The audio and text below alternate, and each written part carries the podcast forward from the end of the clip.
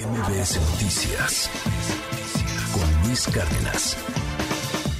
Bueno, es la discusión en torno a la Guardia Nacional, que ahora pasa a ser parte de la Secretaría de la Defensa Nacional, si pasa la ley en el Senado de la República. En la Cámara de Diputados, bueno, pues pasó como mantequilla, no sin esta resistencia pues simbólica, a final de cuentas pírrica de la de la oposición porque pues sí podrá haber oradores y decir y se pelean, pero pues en votos pues, no hay cómo ganar. Ya veremos qué pasa en el Senado. Hay reacciones, por ejemplo, los centros, programas, clínicas y observatorios del sistema universitario jesuita en México manifestaron la preocupación por el traslado de la Guardia a la Secretaría de la Defensa Nacional.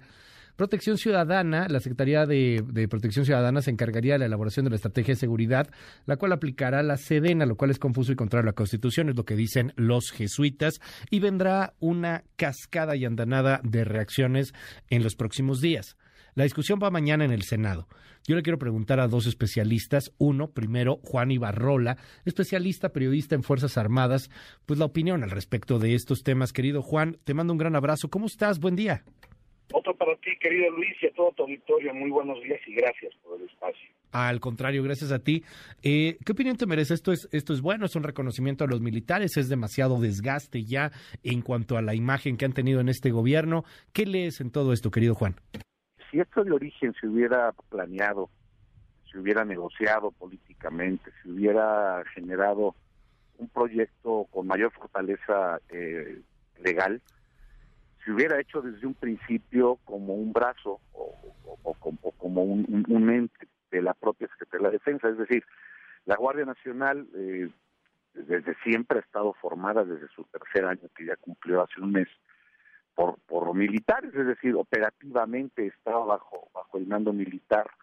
Esto creo que es importante decir al auditorio, todas las gendarmerías del mundo, todas las, guardias civiles, policías nacionales, este, excepto en Estados Unidos, eh, forman parte de una tutela militar, es decir, eh, tienen sus elementos, están adscritos o, sujetos, perdón, a una ley de justicia militar, a, rangos militares, aún ya a pesar de ser civiles. Esto ha funcionado históricamente muy bien en todos los países, pero aquí en México se hizo de otra forma, es decir, se creó una Secretaría de Estado, y esto hay que decirlo por ti claro, para poderle dar cabida a, una Guardia Nacional sin meterte en el problema político o quizás social, que creo que es la parte que no se entiende, de que la Guardia este, pertenezca al ejército. Y, creo que aquí es el primer, el primer punto de origen, Luis. Lo que siguió después, pues bueno, fue su creación, fue la formación, queda en el limbo una parte administrativa, legal, eh, importante, que creo que eso es por eso la necesidad de que pase a la Secretaría de la Defensa, más que este discurso del presidente de que si no se va a corromper, a mí me suena incongruente que si el, presidente creó una Secretaría de Estado, este, ahora piense que se va a corromper en la propia Secretaría de Estado que creó.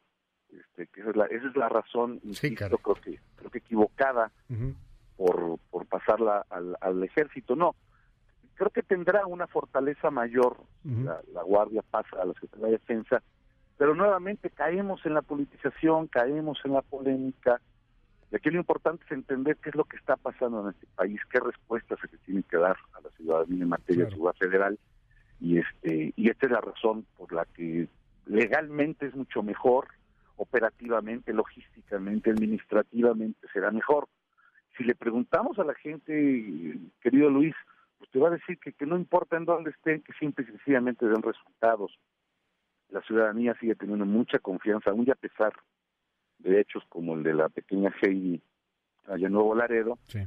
Pero la gente sigue teniendo una confianza, o en primer lugar de confianza ciudadana, a las Fuerzas Armadas. Eh, ¿Qué es la Guardia Nacional? Pues una institución que está formada, operada, comandada por militares.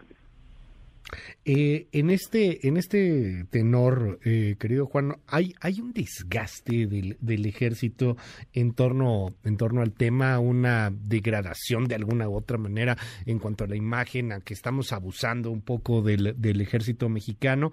Y te preguntaría también dónde queda la Marina, esta propuesta de que pues sea la Marina incluso la que tengan que darle recursos o ceder de sus recursos hacia el ejército por la Guardia Nacional, quizá no va a caer muy bien entre los marinos.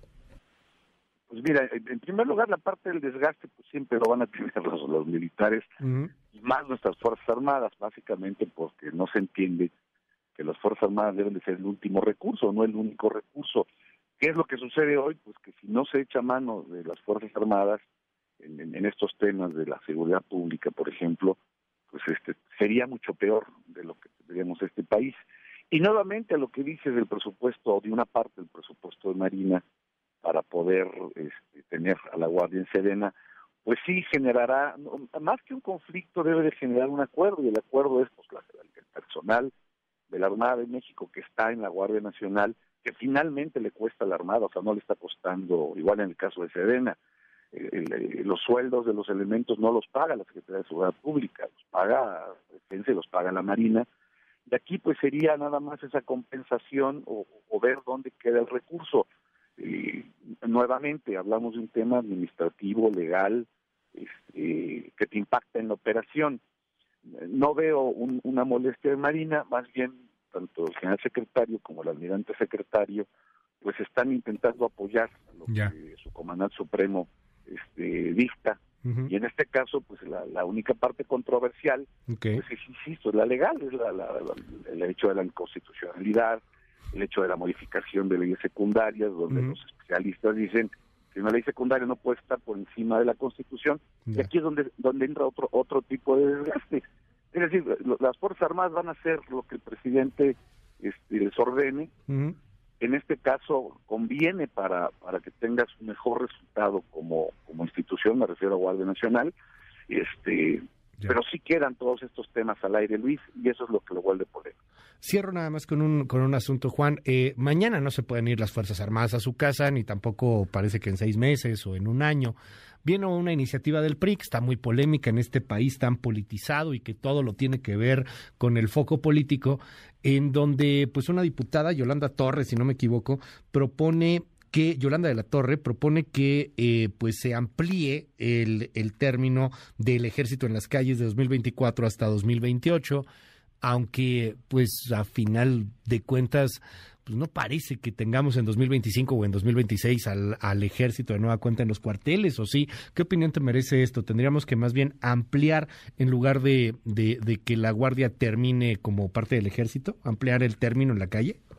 Pues mira, en primer lugar, si, pasa en senadores esta, esta adscripción de la guardia a Sedena, pues veo difícil que se pueda volver a mover. Sí, pues ya es para siempre, ¿no?